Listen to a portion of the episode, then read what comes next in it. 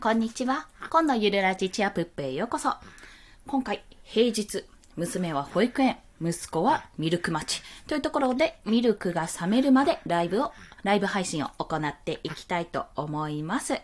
まあ、今日午前中にいろいろちょっと音声配信、まあ、音声配信兼ブログのネタを考えていたところ、あ、こんにちは。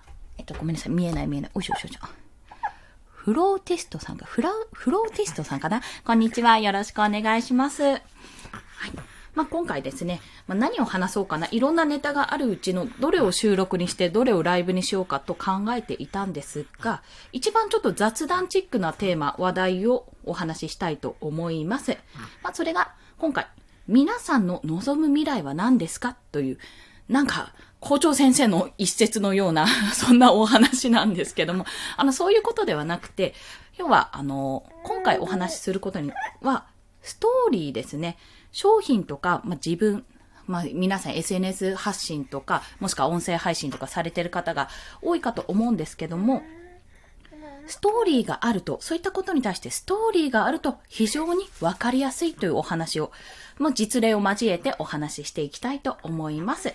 まずね、まあ、そのストーリーを作るにしても、自分が望む未来、まあ、どんな自分を、自分の姿がいいかっていうのを、いろいろね、考えたことがあるというか、まあ、常に考えてるんですよ、私。というのも、発信をしていたり、こう、生活、日々の生活をこう、暮らしていくと、どうしてもそこが見えなくなってしまって、あ、全然今日のお話は聞かれなかったな、がっくりとか、なんか全然ツイッターできなかったな、がっくりとか、周りがすごいどんどん業績というかね、こう記録を伸ばしているのにもかかわらず自分は全然できてないな、がっくしみたいな感じで、まあ、凹む毎日なんですけども、やはりそういう時に自分はじゃあ何のためにこれをやっているのかというのを考えながら、まあ振り返ることで、あ、そうだよ、そうだよ、そんなこと言ってられないよっていうことに、あの、なんていうのかな、原点回帰すいません、娘じゃない、息子の声が入りますので、そこはご了承ください。原点回帰、原点復帰かな？になるかと思います。はい、あ、高やんさん、こんにちは。よろしくお願いします。はい。ということで、まあ、その原点回帰のうち、私の望む未来ですね。そちらを先にお話しすると、3つございます。1つ目は、時間とお金に振り回されない状態というところ。望む姿ですね、これ。二つ目は、心身ともに余裕がある状態です。で、三つ目は、家族といられる時間を大切にできる状態。まあ、全部で、あの、全部一くくりにするとしたら、とにかく、ゆとりのある生活、ゆとりのある状態っていうところが、私の求める未来なんですね。まあ、というのも、まあ、それはやっぱり自分が全然ゆとりがない、余裕がない状態で過ごしていた日々があまりにも辛かったわけですよ。想像すると、想像するとか思い出すと、あ、すごく嫌だったなって。戻りたくねえなと。そういうふうに感じるわけですね。なので私今、あの、育休中なんですけども、復帰をするとまたあの余裕のない日々が続くと思っているので、できるだけ復帰しない、復帰できない、しない ような形をとっているわけです。あ、おかんさんこんにちは。よろしくお願いします。まあそんな形でね、自分はどうしてもこれは、この未来は避けたいというところで、復帰しないで、できれば、自分がね、まあ、独立するためには私の収入も生活費に当てているので、月収、まあ、20万は稼いでいきたいというところでございます。はい。ということで、これが私の望む未来なんですけども、その未来に近づくためにやっておきたいこと、まあ、今現在やっていることがあります。それも3つ。まあ、1つ目は情報発信ですね。SNS やこの音声配信、スタンド FM さんでの音声配信。あとはブログもやっております。また、えー、二つ目、えー、ウェブコンテンツの運用。まあ、これは自分で、あの、ワードプレスでブログを立ち上げて、そういったコンテンツを作ること、また、Kindle 本、Kindle 書籍も出版しておりますので、それについて、あの、運用しているというところですね。アフィリエイトリンクを貼って、あとは、なんだっけ、あの、出てこない。アドセンスですね。Google アドセンスを、アドセンスで合ってるか？あのー、広告を貼るやつですね。アドセンスか。広告を貼って、ブル、あの、来るたびに、あの、ビューによってね、プレビューに、んビュー、PV だから、そうそう、ページビューだ。ページビューによって広告効果、広告の収益が発生するというものをやっております。それは Web コンテンツの運用ですね。そして最後に実績作り。これは自分のスキル、今までやってきたもののスキルを使って、まあ、案件を取って収益を得るということ。まあ、今で言うと、Kindle 書籍の表紙デザインをなりわいにしております。はい、一人フォトさん、こんにちは。よろしくお願いします。まあ、そんな形でね、私が自分の望む未来のためにやっていることは、まあ皆さんも同様にやっていることだと思うんですけども、あ、ありがとうございます。こんにちは。まあ、情報発信、ウェブコンテンツの運用、そして実績作りです。まあ、その中の情報発信についてちょっと注目、深掘りをしていきたいと思うんですが、まあ、この情報発信ってリスナーというかこっちの読者目線でね、考えると何が必要か、まあ、どういうことを求めてきているかということを考えてみたんですよ。まあ、3つありまして、それも。1つ目が、まあ、この、例えばツイッターで言うと、このアカウントからどんな情報を得られるか。まあ、要は得か損かっていうところ。で、二つ目が、どんな人が発信しているのか。これは、興味があるか、その人に対して興味があるか否かというところ。そして最後に、どんな成長が見られるか、そのアカウントに対してどんな成長が見られるかですね。それはそのアカウントの未来への期待というところ。まあ、この3つが挙げられるかなと思います。どんな情報を得られるか、どんな人が発信しているのか、どんな成長が見られるかというところ。で、その情報発信に注目して、情報発信、まあ、SNS とか、この音声配信も含めて、そういったことに対して、えっ、ー、と、自分をね、商品として捉えて発信するってことを、やはり明確にしておきたいと考えたんです。というのは、まあ、ここが難しいんですけども、あの、とある、誰だっけな、池早さんのメルマガじゃない、あ、池さ、池早さんの本だ。文章で飯を食うっていう本があるんですけども、書籍で。そちらに載っていた、えー、ブログを解説する、ブログを発信するにあたって、まあ、2パターンあると。1つは、作家パターン、作家ですね。あの、小説家とかの作家パターンで、もう1つは編集者パターン。で、作家パターンはもうインフルエンサーとかと同じで、要は池早さんのブログだったら池早さんが書いたブログ。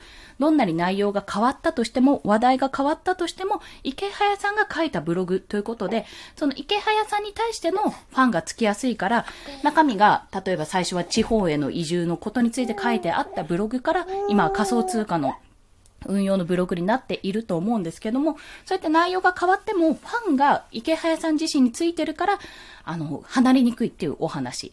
で、編集者パターンですね。編集者パターンは、もうブログ自体を一種の雑誌のようにね、こう特化型ブログのような形で雑誌のように使うパターン。だから例えば、まあ、育児ブログだったら子育てのノウハウについてか、あの、教えてるブログ。まあ、そこから、うん、例えば、私は今収益化ですね。自分が、要は一人で独、ん？独自、自力で稼ぐために何をやってるかブログっていう ところなので、ちょっと微妙な雑記っぽいところがあるんですけども、それはちょっとね、最初特化型を目指してやっていたんですね。多分今後も特化型を目指してやっていくので、私の場合は編集者パターン、雑誌を作るイメージで作っているパターンですね。まあそういった形で、あの、作っているんですけども、そんな時に、まあ、どちらにせよ、その自分のアカウント、もしくは自分を商品として捉えて発信するっていう意識が、姿勢が大切になってきます。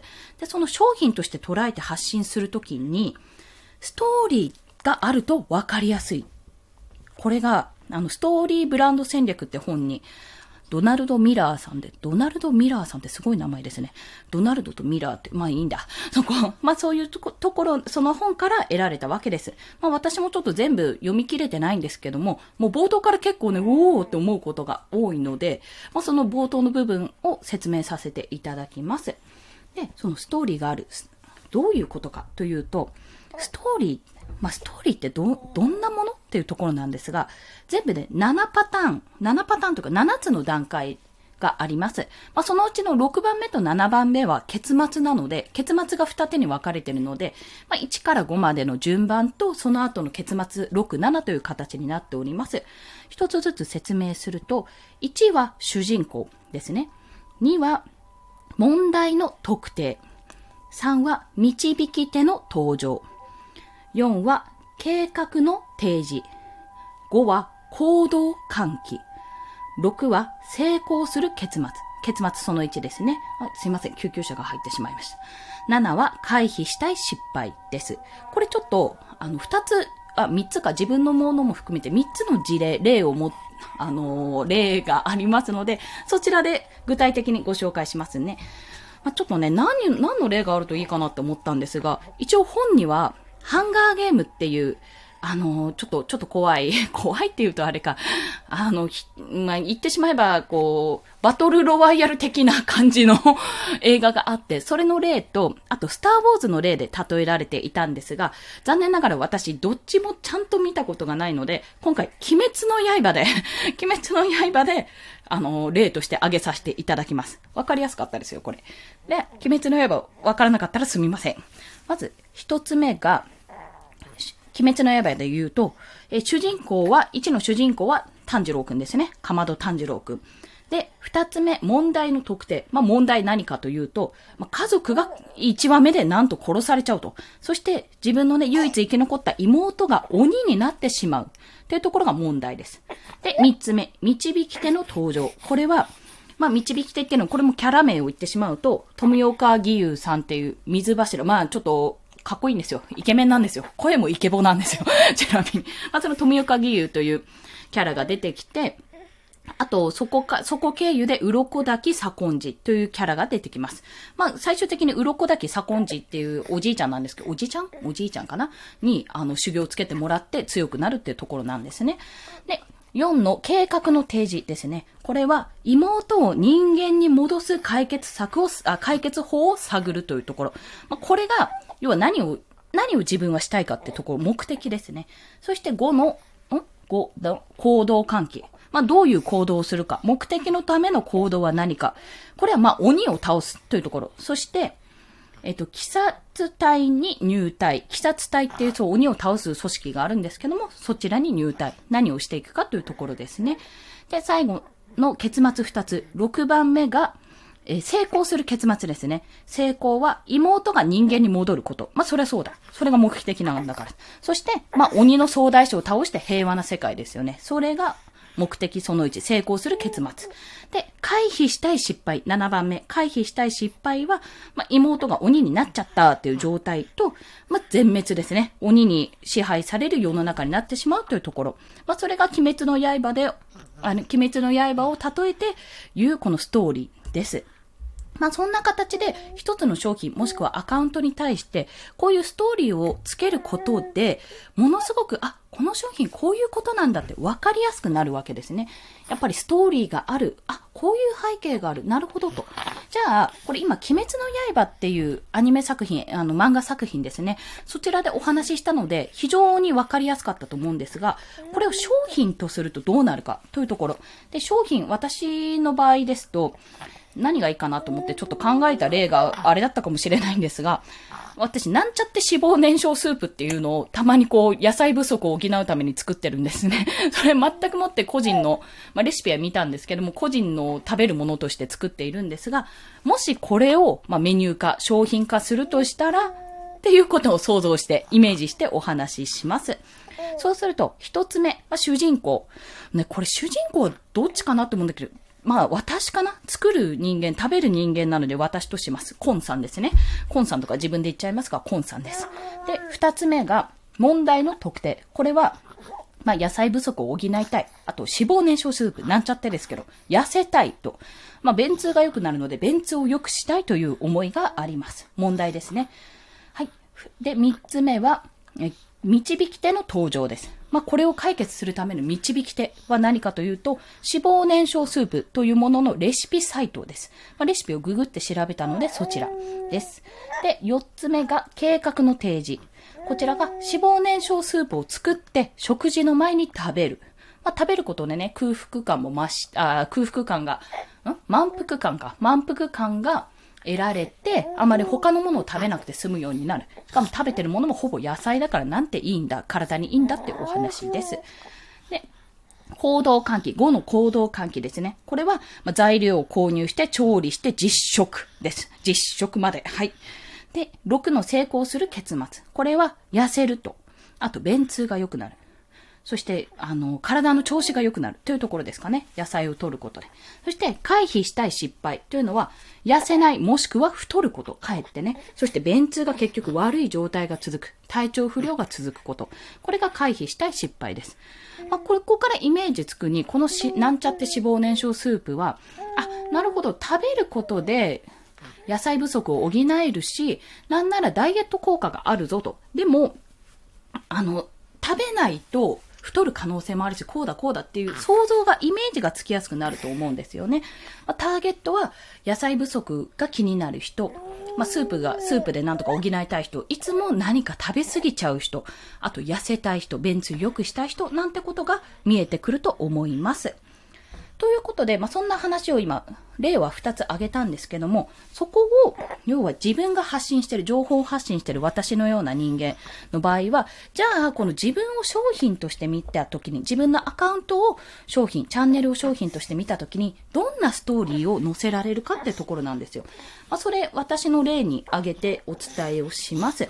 まあ、一緒にね、この自分というキャラのストーリーをどうやって作っていくかってところの参考にしていただければと思うんですが、一つ目、まあ、主人公は私、コンです。で、二つ目、問題の特定。これは私の場合、復帰後、育休中なので、復帰後の通勤地獄。問題すぎる。これ。もう嫌なんですよ。そして、それにより余裕のない日々に戻ること。それが私の、私は嫌なんですね。嫌だからもうそれが大問題なわけですよ。どうにかしてここから逃れたいと。そして三つ目が導き手の登場。これね、あの、導き手ほんといろいろいまして、まあ、ミートキャリアさんから始まって私、あの、オンラインキャリアカウンセリングサービスのミートキャリアさん、長いですね。ところから始まり、まあ、いろんな方にお世話になってるんですけども、今現在、本当に導き手だなと思ってるのが、あの、ボイスブロガー、 Voicy のパーソナリティの周平さんですね。そちらが導き手の登場です。で、えー、4つ目が計画の提示というところ。まあこれは、まあ、どう、どうしていったらいいかってところなんですが、月に、独、独力じゃない。自力、自力で20万稼げるようにするというところです。えー、5つ目、行動喚起。行動喚起ですね。これは、まあ、月に20万稼げるようにするためにやっていることは、音声配信、1日3本更新していること、あとは、ウェブコンテンツですね。私はブログとか SNS もやっておりますので、そちら。あと、Kindle 本ですね。そういったことを作ったりしてます。そして、実績作りですね。実績、えー、噛んじゃった。実績作りは最近行ったことなんですけども、これは、えっと、Kindle の本の表紙のデザインの営業っていうのをちょっとかけております、今。まあ、一件案件いただいて今着手中なんですけども、まあそういったことで自分の実績を作っていく。要は収入口を一つ増やしたということですね。まあそういったことをやっております。で、最後、結末二つですね。6と7の6の成功する結末は自力で稼げるようになって独立する。まあ通勤しない日々を送れるようになって心身ともに余裕ができる。余裕を持った生活、ゆとりのある生活が送れるということが成功する結末です。で、えー、回避したい失敗は、結局何も稼げなくて復帰することになり、通勤地獄、そしてまた余裕のない日々を送ることとなります。まあ、こんな形でお話しすると、私のチャンネルって、あ、なるほど、この人は通勤、まあ、要は子育てをしていて、まあ、ワーママ、ワーママというか、こうやって働いているけど、通勤がとても嫌だと。まあ、実はパニックを起こすからなんですけども、電車、電車は好きなんですよ。あの、ぎゅうぎゅうの電車が大嫌いなんですよ。空気感とか。あの、息が詰まる感じが。で、それによって、もう何度も倒れたことがあるので、もうそんな迷惑もかけたくないし、だったら電車乗らない生活を送りたいっていうような ところだったんですね。で、まあそんな形でやるんですけども、あ、この人はじゃあ、なんとかして通勤しないで自力で稼げるような仕組みを作っている人なんだなってことがわかると思います。まあ、そのためにやっていること、実際に実績はまず、まだ全然ね、500円とかね、そんなもんしか出せてないけど、実績を出しながら今挑戦している人なんだな。しかも、えっと、来年復帰なんですけど、おそらく10月ぐらい、半年後ぐらいにはもう、打診が来るので、話し合いがあると思うので、その打診までには自分の方向性を見つけなきゃいけない。というか、もうそこを言わなきゃいけないので、半年で結果を出さなきゃいけないんですよ、実は。まあそういった形で、あ、この人は結果を出すために今必死なんだなっていうことが伝わるかと思います。で、その理由として、ただただ稼ぎたいっていうだけじゃなくて、要はその先にある自分にとって余裕のある生活。それはお金や時間もそうだけど、心身ともにゆとりのある生活。家族一緒にギスギスした自分がイライラして当たるとかじゃなく、もっとあの、家族に対しても時間が持て、なんか、ね、ガーもう保育園行きたくない、ギャピーとかなってる時に、なんかもう仕事なんだから行かなきゃダメでしょ、ギャーとかなるんじゃなくて、あ、そっか、休みたいの？うん、休む？みたいなぐらいに、あの、なんていうおおらかなね、おおらかな母ちゃんになりたいわけですよ、私は。まあ、そういった時間を大切にしたいから、こういう仕事についてると。もっと余裕を持って仕事につけたいというところでやっております。まあそんなチャンネルなんだな、そんなことを放送してるんだなってことが分かっていただけたら、きっとこの私の今日のお話、ストーリーのお話は、あの、伝わったかなと思います。まあこんな形で、じゃあどうやったら自分のチャンネル、放送、SNS のアカウント分かりやすくなるか。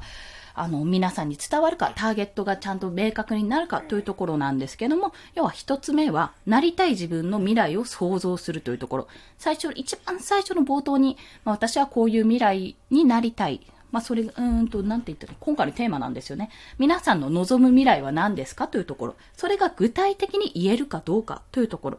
そして、二つ目が、それをストーリーに落とし込むということ。1から7番目までいったこの実例もね、交えてお話しした通り、1から7つのこの要素を踏まえてストーリーに落とし込むこと。そうすることでターゲットもおのずと見えてきますし、話したい内容もおのずと見えてくるという、そんなお話をさせていただきました。さあ、ミルクはもう冷めただろう。結構お話しさせていただいたので、20分くらいお話ししたんですね。すいません。貴重なお時間をいただきましてありがとうございます。まあ、そんな、今回のお話、まあ、雑談なんですが、皆さんの望む未来は何ですかというところでございました。はい。こちらですね、最近ちょっと私、この音声配信の内容を自分のノートにも貼っておりまして、まあ、今回のお話は今回のお話でまたノートで更新しようと思ってるんですけども、まあ、聞くのが長いからちょっとさすがにこれ聞けないなって思う方、まあ、アーカイブ自体は残しますが、BGM があったら聞いていただくのもいいですし、後ほど更新されるノートを楽しみに待っていただけても良いかと思います。で、そうこうして息子がキャンキャン泣いてたので、こう、抱っこしながらお話ししてたら、寝ちゃったんですよね。ミルク冷めたのにという。まあ、ちょっと起こしてミルクを飲ませて、私もこれからお昼ご飯を食べたいと思います。はい。それでは、ここで、ここいらで締めさせていただきますね。あ、の前に、最後に、この合わせて聞きたいのところで、えストーリーブランド戦略ですね。ドナルド・ミラーさんのストーリーブランド戦略のリンクを貼らせていただきます。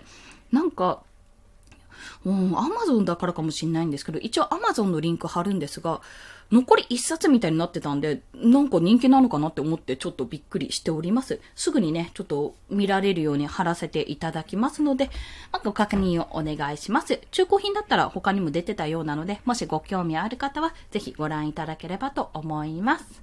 はい。それでは今日もこのお昼の、お昼休みのね、貴重なお時間に、あ、貴重な時間をこちらで聞いていただきありがとうございました。